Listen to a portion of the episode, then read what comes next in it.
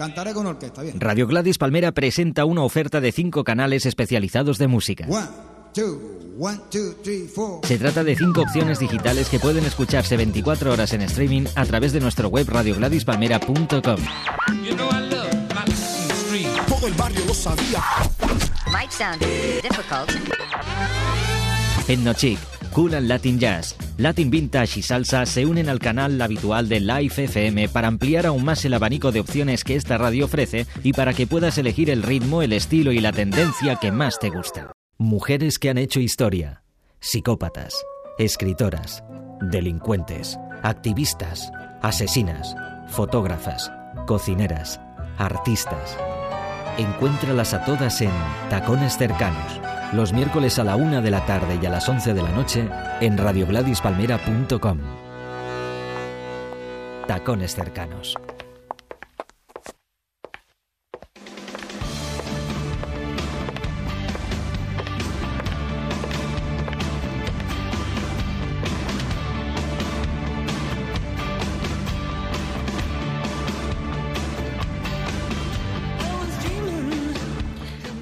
Amigos de Radio Gladys Palmera.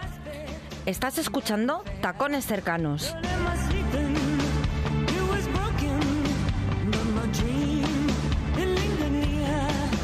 Hoy nuestros tacones están revoltosos, como los tiempos.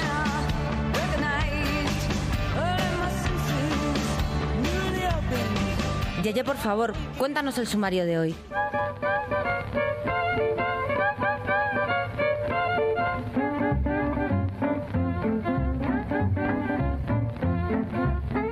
Pues mira, Loreto, hoy tenemos en el estudio de Tacones Cercanos a una mujer que es la banderada de todas nosotras, las Antonias Taconeras del mundo.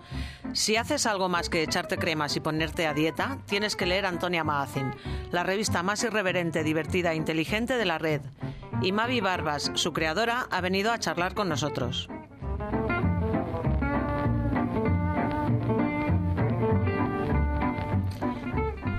Inma sigue buscando tejedoras de la paz, esas mujeres que con escasos recursos han conseguido mejorar tanto la vida de mucha gente que han merecido el Nobel de la Paz. Hoy nos trae la vida de una keniata, la mujer que árbol a árbol consiguió derrocar a un dictador, llevar a su país a la democracia y, aunque ella ya ha fallecido, su obra continúa y está consiguiendo detener la desertización de África.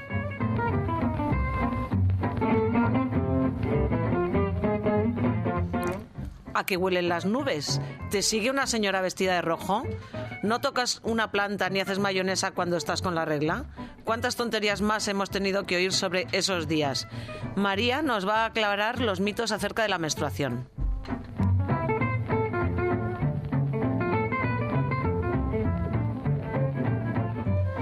El hábito hacia el monje, supongo que estamos todos de acuerdo en que no es así, pero no debió ser tan fácil para los que conocieron a Julia Pastrana evitar un escalofrío ante la presencia de una mujer con todo el cuerpo cubierto de pelo, dos filas de dientes y mandíbula de simio. Elena ha descubierto que, a pesar de su extraordinaria presencia, fue una mujer amable, inteligente y a la que gustaba hacer punto por las tardes junto a la ventana.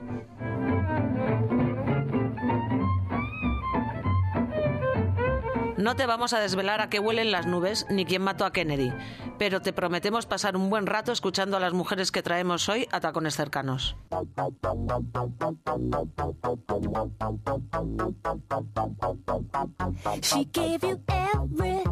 Y señoras y señores, hoy está con nosotras Mavi Barbas, directora y editora de antoniamagazine.com, nuestra te- alternativa a las llamadas revistas femeninas. Es decir, ese montón de anuncios de cosmética y ropa cara que van grapados y con algún artículo de relleno sobre decoración navideña o lo que toquen esas fechas, los hijos, la dieta de moda, meditación, los famosos, los orgasmos y donde todo el mundo es guapo, delgado y rico.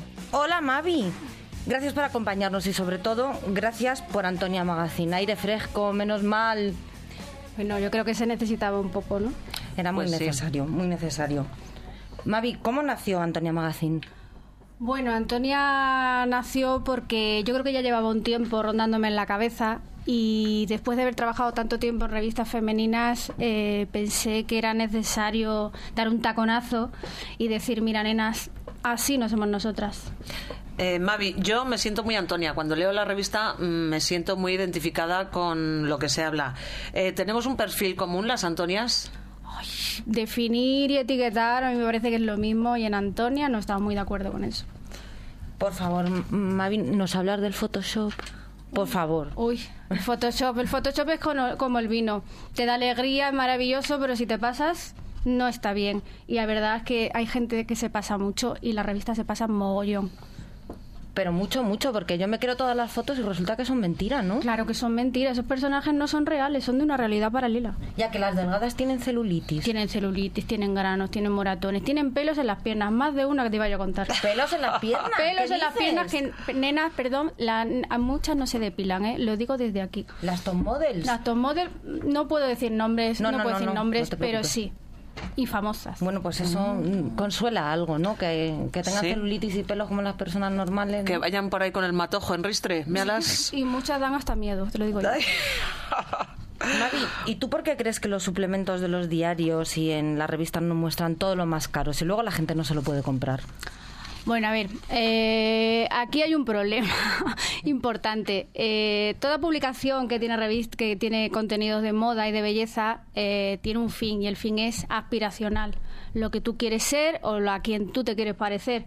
Y claro, una revista o una o un suplemento se vende, se vende, no es una ONG, o sea, es un producto comercial y ese producto comercial vive de la publicidad. ¿Quién tiene publicidad?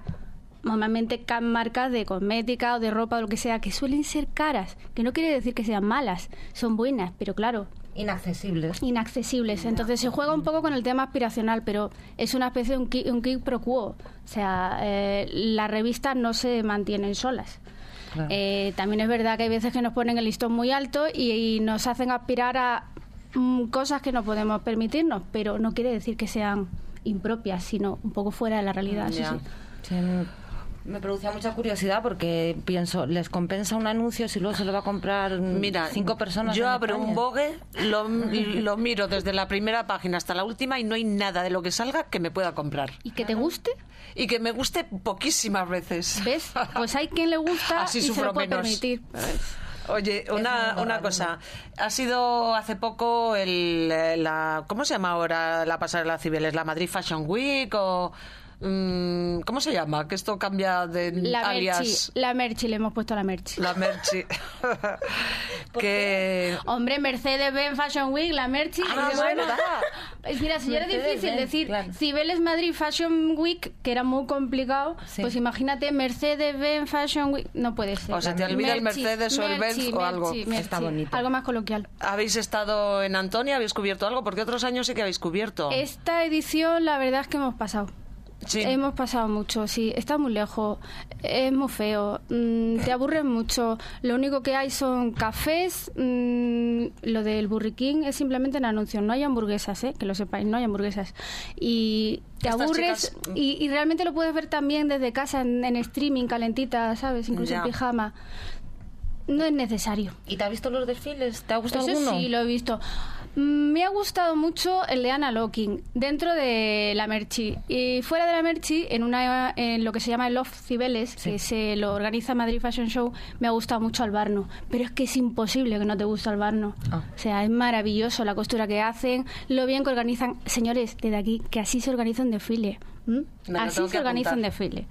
Me voy a tirar al ordenador precioso. en cuanto salga de aquí a conocer al Barno, pero no lo conozco. Yo tampoco. Eh, Mavi, nuestras invitadas siempre ponen algo de música que les guste. Dinos qué te apetece oír. Hombre, es que, por ejemplo, el Vogue de Madonna es muy yo.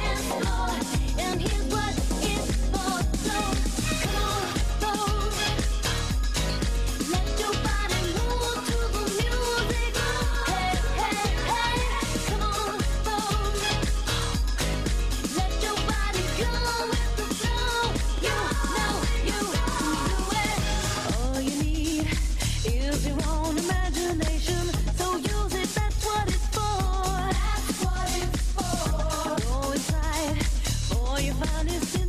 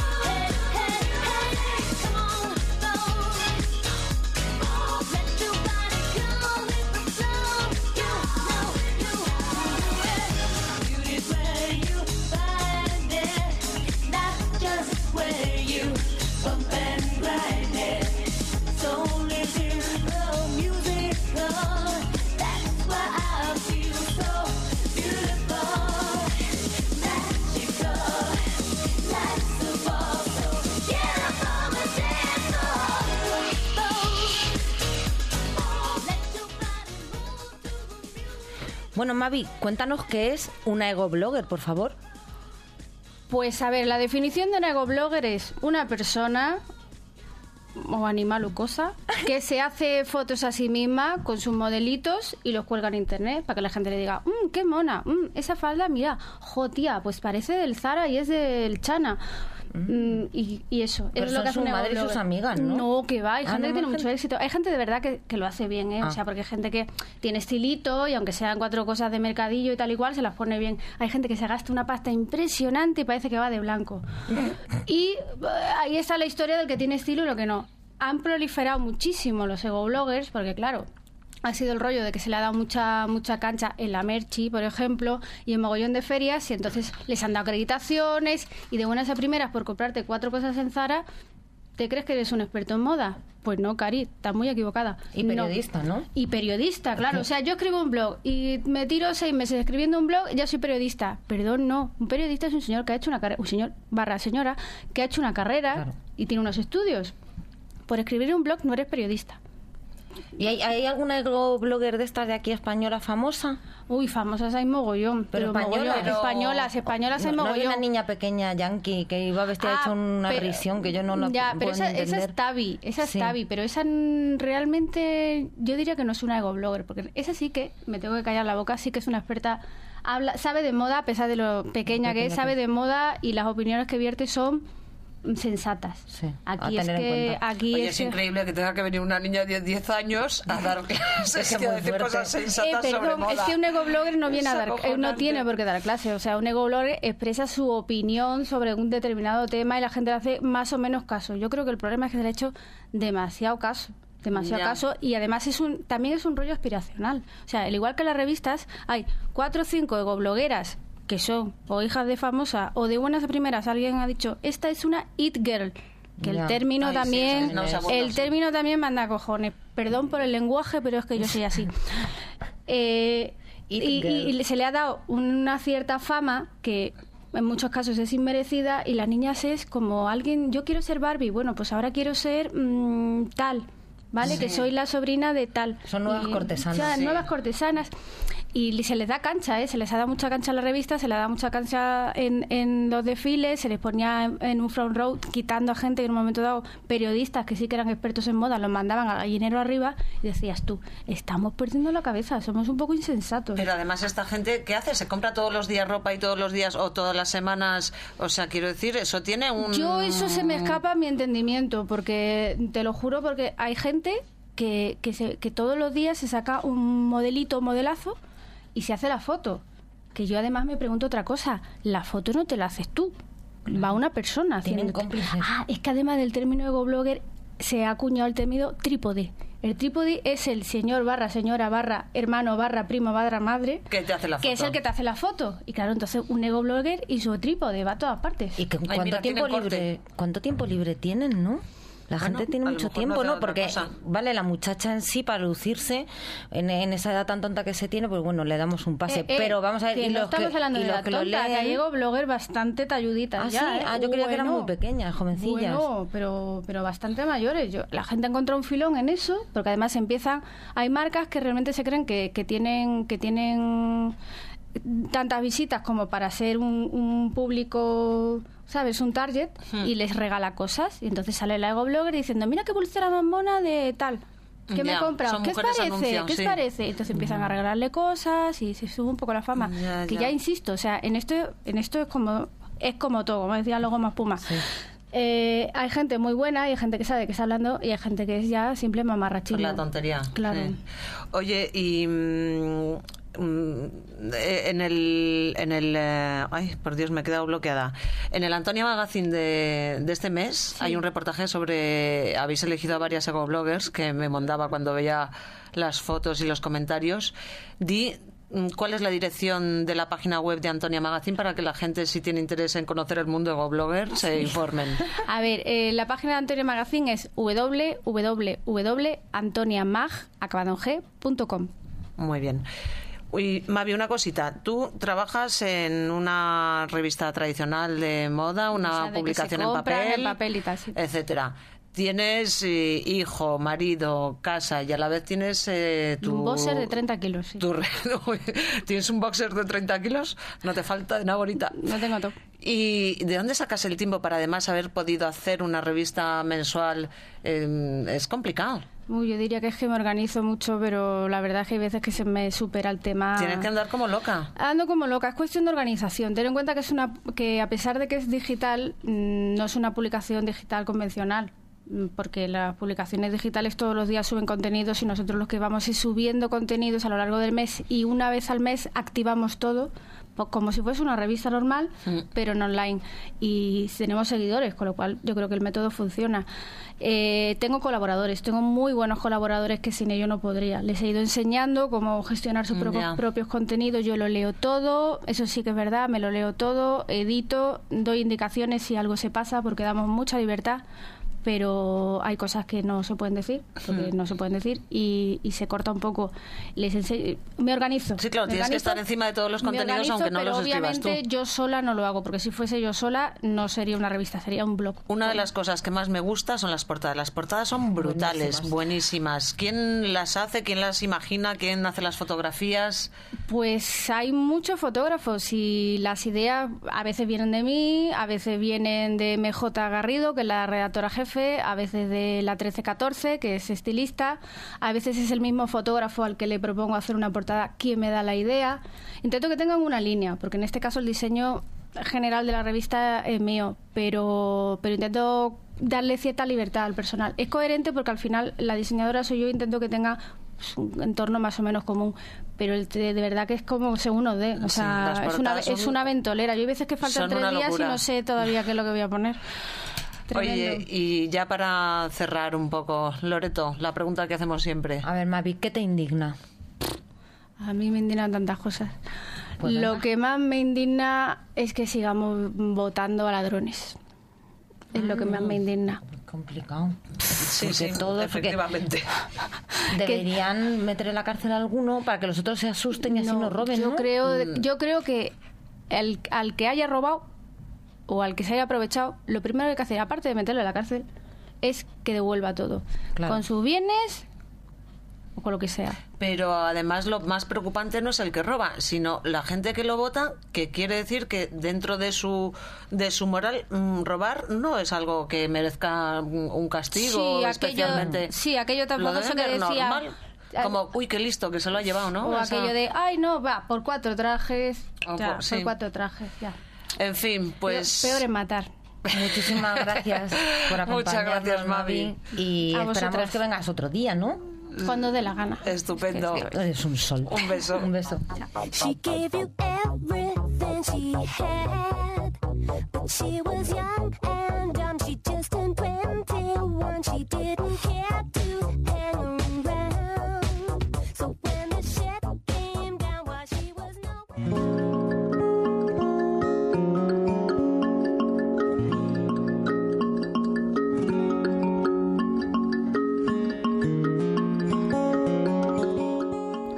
Inma nos hablará sobre Wangari Maatta. Hola Inma. Hola Loreto. Hoy quiero hablaros de Bangari Matai. Fue Premio Nobel de la Paz del 2004. Vitalista, segura de sí misma, es madre de tres hijos y no solo es la primera mujer africana en ganar el Premio de la Paz, sino también fue la primera mujer en África Central y Oriental en conseguir un doctorado, así como un decanato de la Universidad de Nairobi. Creó el movimiento Cinturón Verde. En su país la llaman la mujer árbol.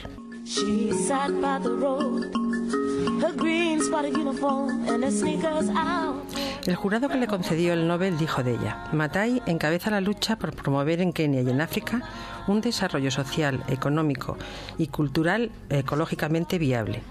Y su enfoque sobre el desarrollo sostenible abarca la democracia, los derechos humanos y los derechos de la mujer en particular.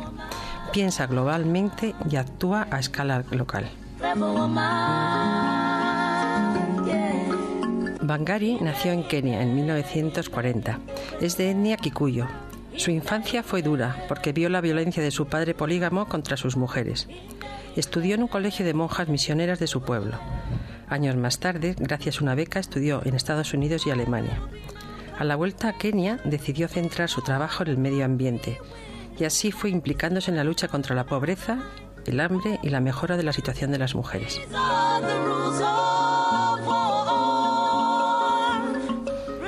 Casada en los años 70, su matrimonio duró 10 años, ya que su marido le puso una demanda de divorcio por, escuchad, ser demasiado educada, tener demasiado carácter, ser demasiado exitosa y demasiado obstinada para ser controlada. El juez coincidió plenamente con el marido. Por tanto, ella pasó de ser la única responsable de la educación de sus tres hijos.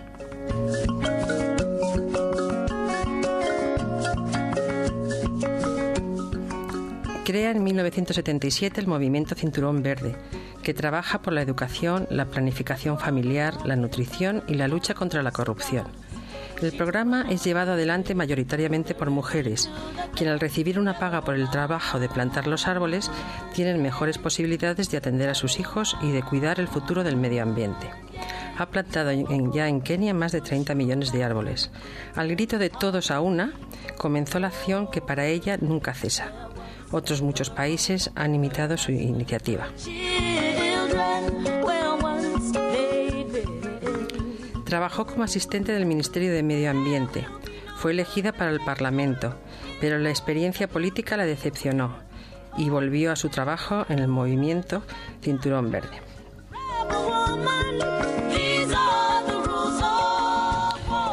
Fue a la cárcel al oponerse al proyecto de viviendas de lujo respaldado por el presidente de Kenia, que limpió cientos de acres de bosque. Y fue atacada también cuando plantaba árboles en un bosque público de Nairobi, como protesta contra la continua desforestación. Recibió innumerables premios. Uno de ellos fue el de la Mujer del Año por un trabajo en el medio ambiente. Murió el 25 de septiembre del 2011 y será recordada porque contribuyó a hacer un mundo un poco mejor. Y acabo con una cita suya. Las mujeres africanas en general tienen que saber que está bien que sean como son. Debe ver su forma de ser como una fortaleza, liberarse del miedo y romper el silencio.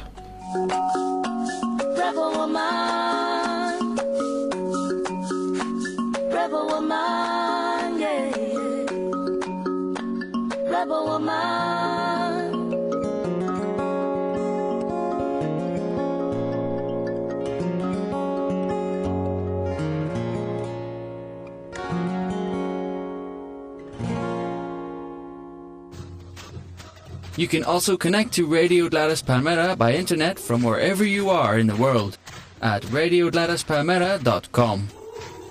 Connectez-vous sur Radio Gladys Palmera depuis le monde entier à travers Internet. radiogladispalmera.com Síguenos 24 horas con el mejor sonido digital en radiogladispalmera.com. 24 horas. Desde cualquier parte del mundo. Agenda, noticias, programación, podcast. radiogladispalmera.com Nos auditeurs ont changé et nous aussi. GladysPalmera.com Os quiero presentar esta canción que se titula Seguidilla de Membrilla, que es preciosa y que la podéis encontrar en el último disco de Eliseo Parra, que es nuestro Alan Lomax.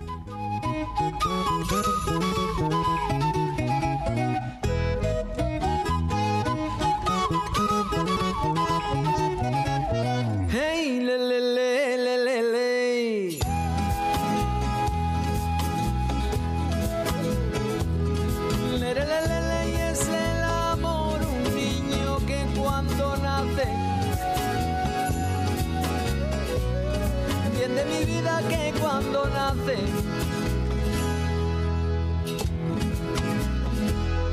Que cuando nace con la madre ve cosas se satisface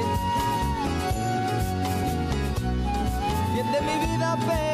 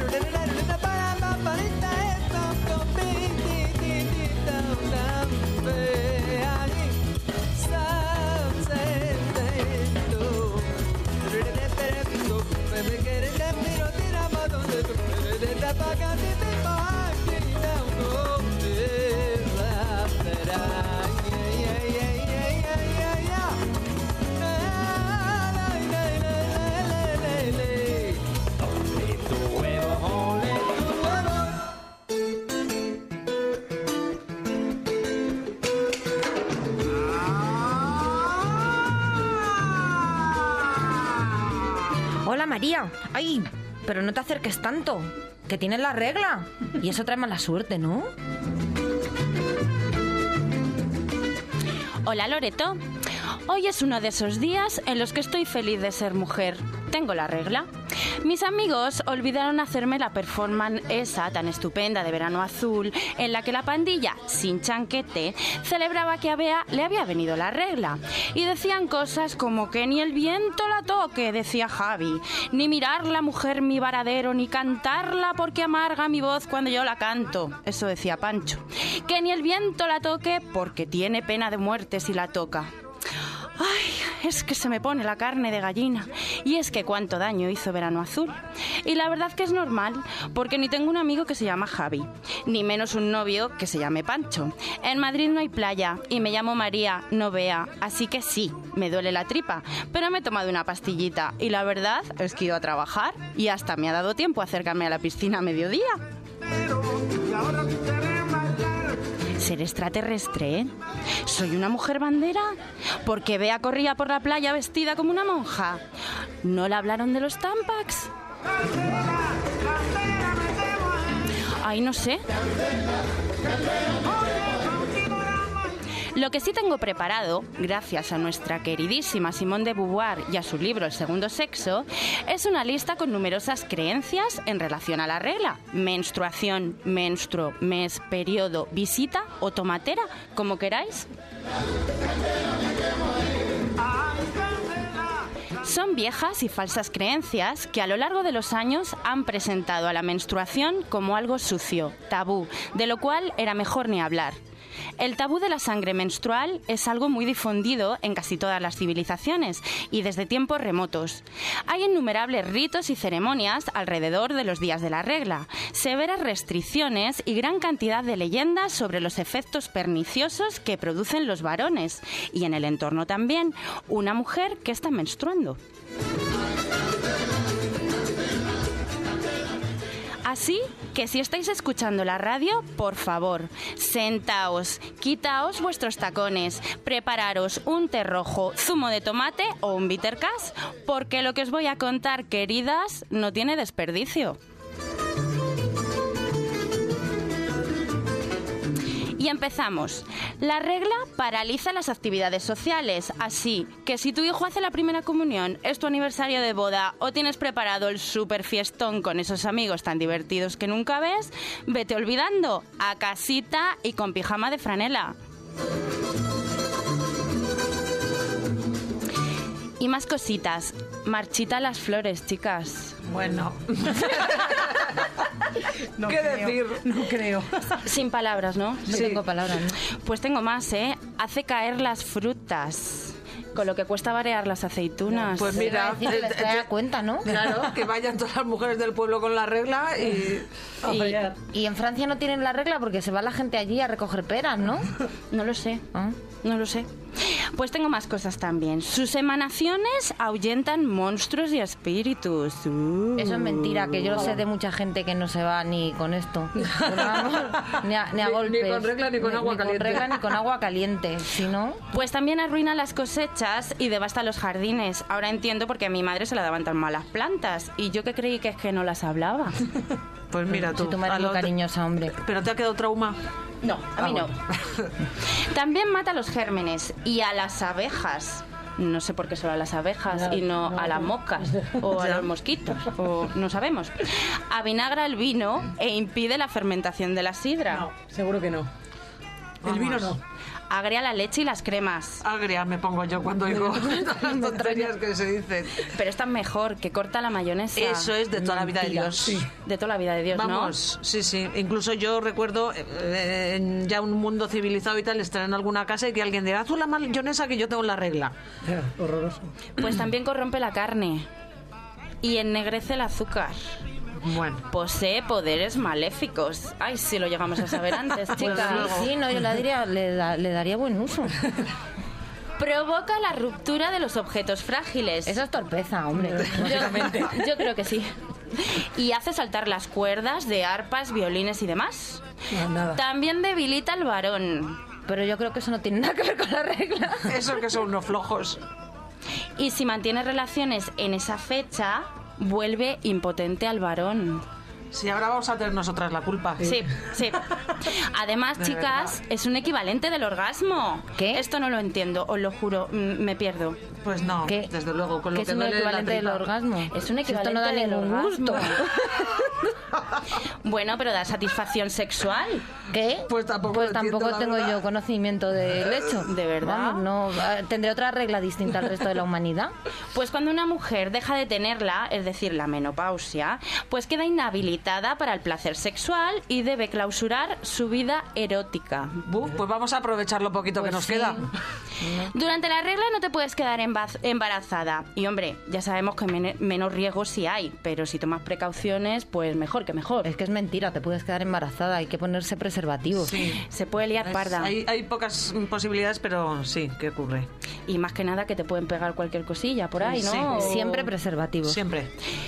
Cuidadito con el agua, queridas. No te bañes, ni siquiera te laves el pelo, aunque previamente te hayas dado un poquito en la nuca, porque se te corta. ¿Qué pasa? ¿Que es como la digestión? Bueno, esto de verdad, la gente que no se bañaba en un mes o en una semana porque decía que tenía la regla y no se lavaba la cabeza, me- es, vamos, asombroso. De ahí le venía la mala suerte esa y todo el mal rollo porque es que estaban asquerosas las pobres.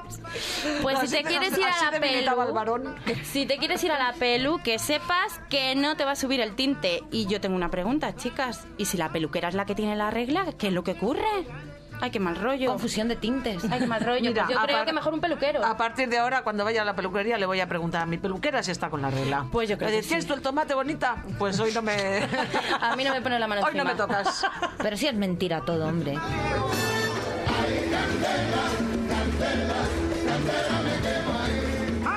Y por cierto, me gustaría preguntaros, amigas de la radio, ¿qué es lo que queda de estos mitos hoy en día? Anda, contadme.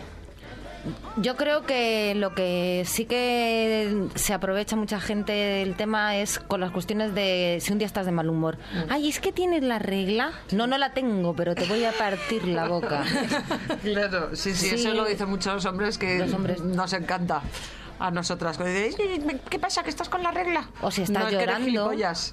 Sí, sí, es Sí. que cualquier cambio de estado de ánimo, como no manejan bien las emociones, lo tienen que achacar a Sí. un problema físico.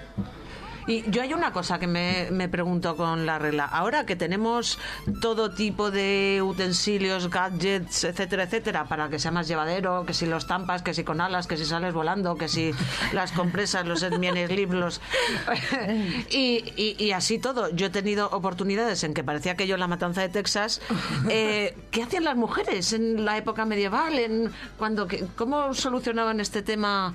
Me, Tirando me de parece trapo, una me imagino. Tirando de trapo. tú Tirando de trapo ahí. Que Eso sí que tenía que ser incómodo. Yo no quiero ni pensar en la Edad Media, por Dios. No, nuestras abuelas. Sí, No hay que nuestras abuelas. Llevan paños, Sí, le paños. llamaban paños. Pero fíjate y lo horror. lavaban a mano y como, como, Los los, bebés. como los bebés, Sí, igual que exacto. antes no, No había había, pañales. pues también les ponían como toallitas y cosas así. Pues damos gracias por ser mujeres del siglo XXI. con lavadora y con aus, buena Ausonia, ¿no? O Sí. se- Bueno, cuenta lo que leíste en una funda de una que era unas compresas Ausonia. Claro, eh, Ausonia en sus compresas te da, también rompen mitos y siguen apareciendo como puedes eh, hacer mayonesa y ese tipo de cosas que creíamos que estaba acabado, pero vemos que no, que siguen funcionando la mente de la gente. Tienen una gran labor. No, porque es que vamos. Lo hacen aposta porque a ellos les interesa. Pues yo creo, chicas, que muchos de estos mitos, por desgracia, aún persisten. Entre los tabúes que circulan, el más riguroso es el de la prohibición de todo contacto sexual. Nuestra íntima compañera de viaje, esa, la llamada religión, empieza a hacer de las suyas. La Biblia condena a ser extirpado de entre su pueblo tanto al varón como a la mujer que violen la prohibición. Saúl afirma que total hay 24 días para hacerlo sin sangre. Y las leyes de Manú, que son unas reglas de los códigos y conductas indias a cumplir por todos los individuos y la sociedad, son aún más severas. La sabiduría, la energía, la fuerza, la vitalidad de un hombre que se acerca a una mujer mancillada por las excrecencias menstruales perecen para siempre.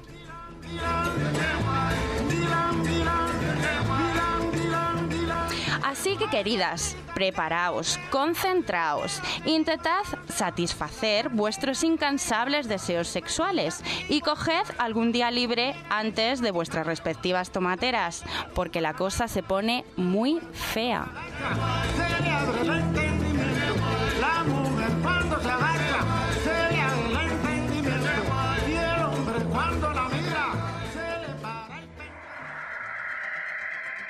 Cultura musical sin escalas en la palma de tu mano. Descárgate la aplicación gratuita de Gladys Palmera para iPhone y Android y disfruta donde quieras de nuestros canales de radio online, vídeos exclusivos, las últimas noticias y una agenda con los conciertos recomendados en tu ciudad. GladysPalmera.com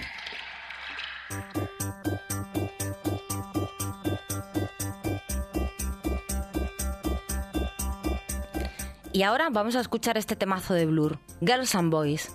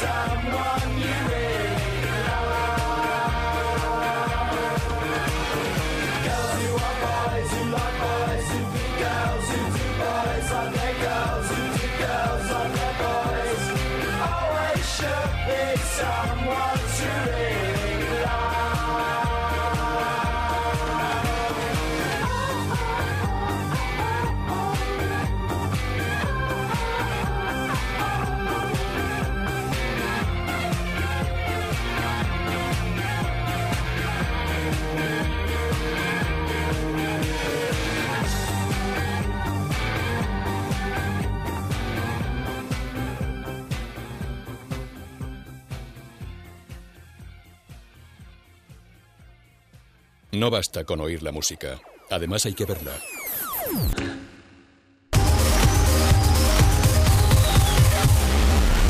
Canal Gladys Palmera en YouTube.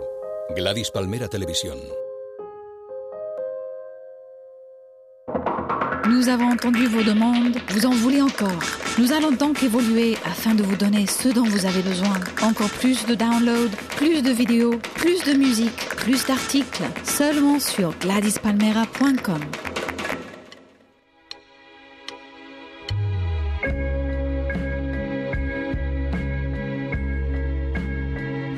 Elena hoy nos va a contar una historia tremenda en Estas sí que son modelos.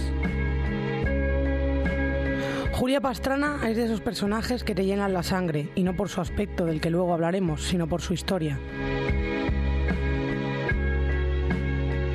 La biografía de Julia es escalofriante, te deja en la boca un sabor amargo, una sensación de que las cosas a veces se ponen bastante feas, que pasamos por la vida sin rumbo, dando tumbos y confiando en el destino en nuestras cartas. No negaremos que Pastrana supo jugar las suyas, o eso creemos, pero aún así las cosas llegaron a torcerse. Julia Pastrana es también conocida como la mujer más fea del mundo o la mujer oso. Fantasía y realidad se unen en esta historia antojándose un macabro cuento de Disney. Su vida encarna cierto misterio. Se dice que nació entre 1832 y 1834 en el seno de una tribu de nativos americanos llamados Ruth Digger, algo así como indios buscadores de raíces, que vivían en la zona occidental de México. Julia nació con una rara enfermedad llamada hipertricrosis o síndrome del hombre lobo, así que os podéis imaginar cuáles eran los síntomas principales. Pelo por todo el cuerpo, a excepción de las palmas de manos y pies. Otra de sus características es que tenía la mandíbula muy prominente, en cierto parecido a la de un mono. Se decía que tenía dos filas de dientes en cada mandíbula. Es difícil diferenciar las historias de mentes impresionables del verdadero aspecto de Julia. Lo que sí es cierto, porque nos consta, es que sus mandíbulas han sido estudiadas por el Real Colegio de Cirujanos de Londres como un caso sin precedentes.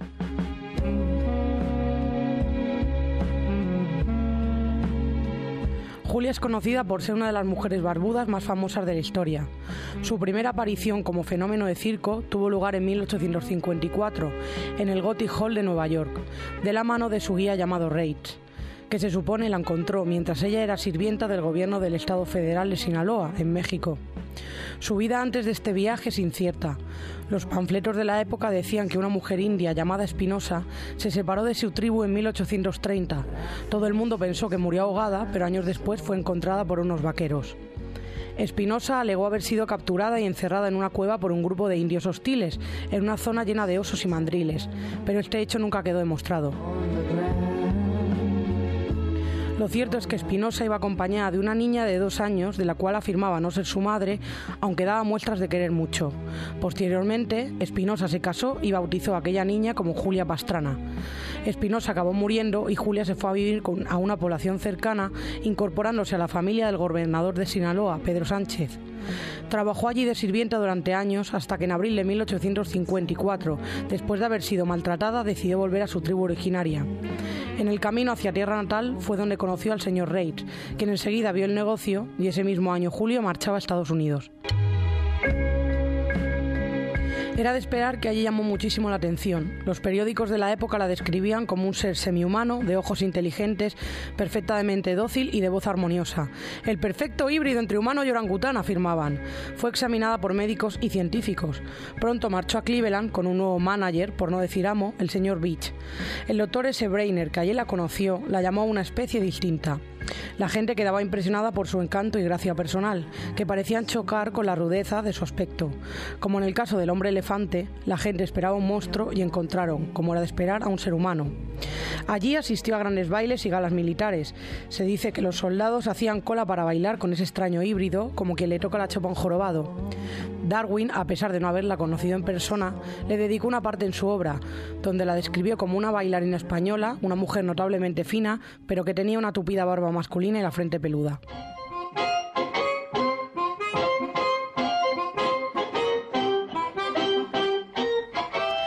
Pero la época dorada de Pastrana viene con su viaje a Londres.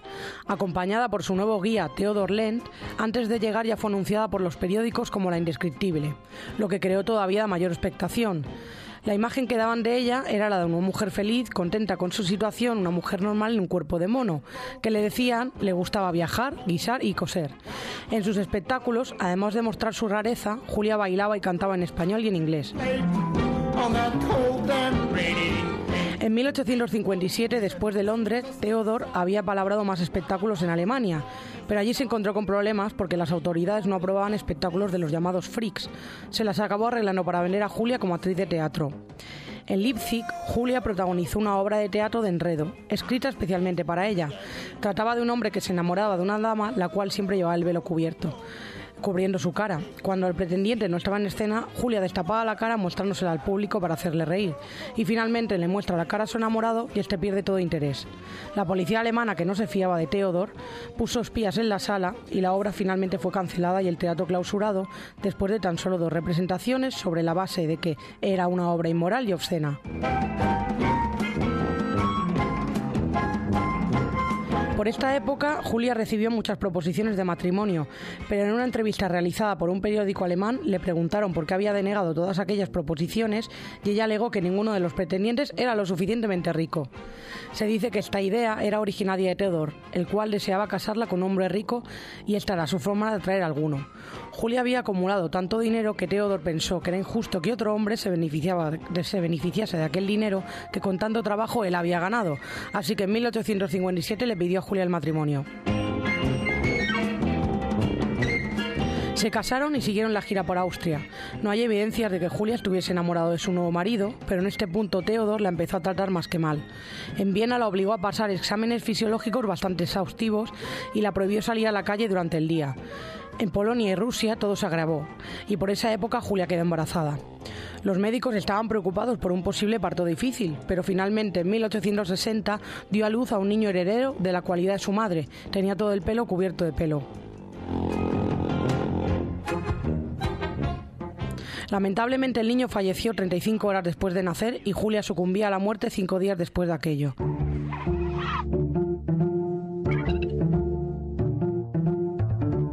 Pero el, verdadero calvario de Julia comienza tras su muerte. Nadie podía permitir que la gallina de los huevos de oro desapareciese. ¡Qué desperdicio! Theodor vendió el cuerpo de su esposa y su hijo casi nonato al profesor Sokolov de la Universidad de Moscú. El científico disecó los cuerpos usando técnicas desconocidas, dando lugar a un resultado poco esperado, porque lejos de parecerse a las ya conocidas momias egipcias, los cuerpos de Julia y su hijo conservaron el color, textura y apariencia. El profesor los colocó en el Instituto Anatómico de la universidad y rápidamente atrajeron hordas de visitas. Theodor no tardó en darse cuenta de su mal negocio y rápidamente inició un proceso legal, legal contra el profesor. Al presentar su certificado de matrimonio con Julia no necesitó más pruebas y las momias quedaron de nuevo bajo su propiedad. Primero intentó ponerlas en funcionamiento en el mundo del espectáculo ruso, pero le denegaron el derecho alegando que aquello no tenía nada que ver con fines científicos.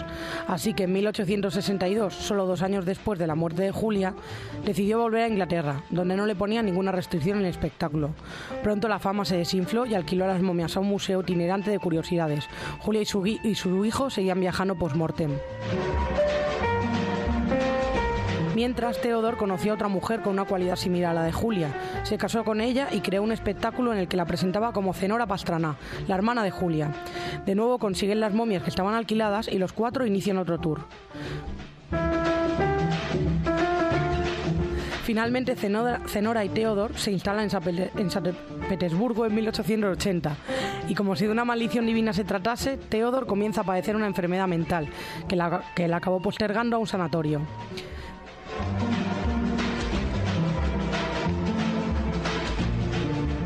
Zenora se quita de en medio y se trasladan a Múnich en 1888. Allí reclama la propiedad de las momias, las consigue y de nuevo se exhiben los tres Pastrana en una exposición antropológica llevada por un tal Gassner.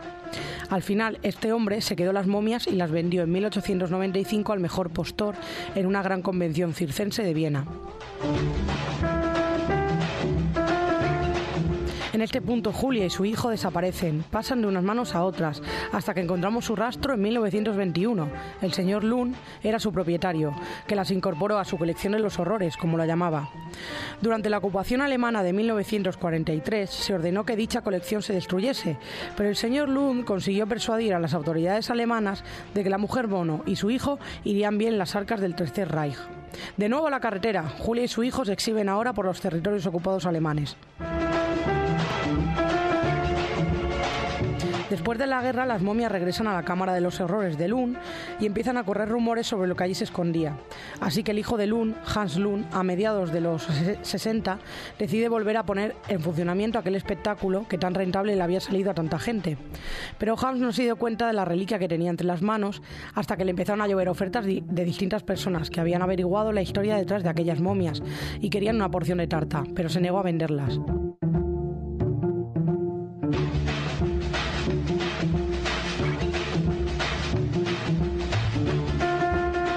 Estamos ya en 1971 y después de una gira por el norte de Europa, Julia y su hijo regresan a Estados Unidos. Se prohibió su exhibición por una serie de protestas que tuvieron lugar en contra del evento. Hans intentó por todos los medios seguir lucrándose e intentó hacer negocios con las momias en Suiza, en Suecia, pero dos años después las guardó en su almacén.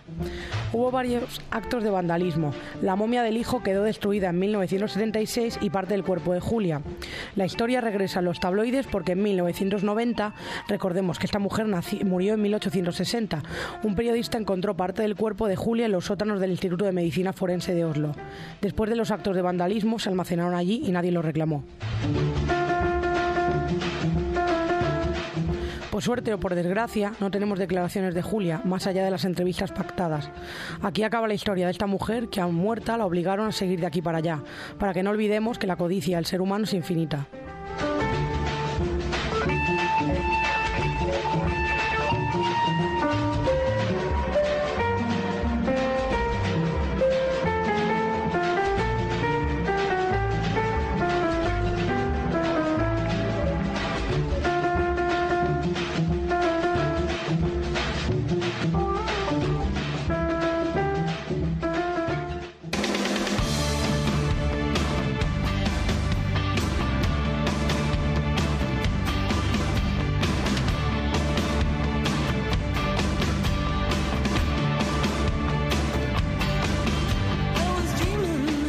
Amigas y amigos, esto ha sido todo por hoy.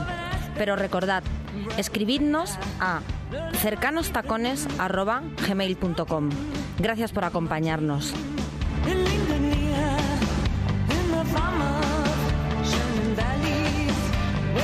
Y sí, los tiempos están revueltos.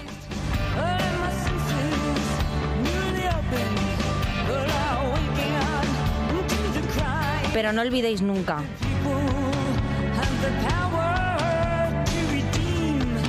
que el poder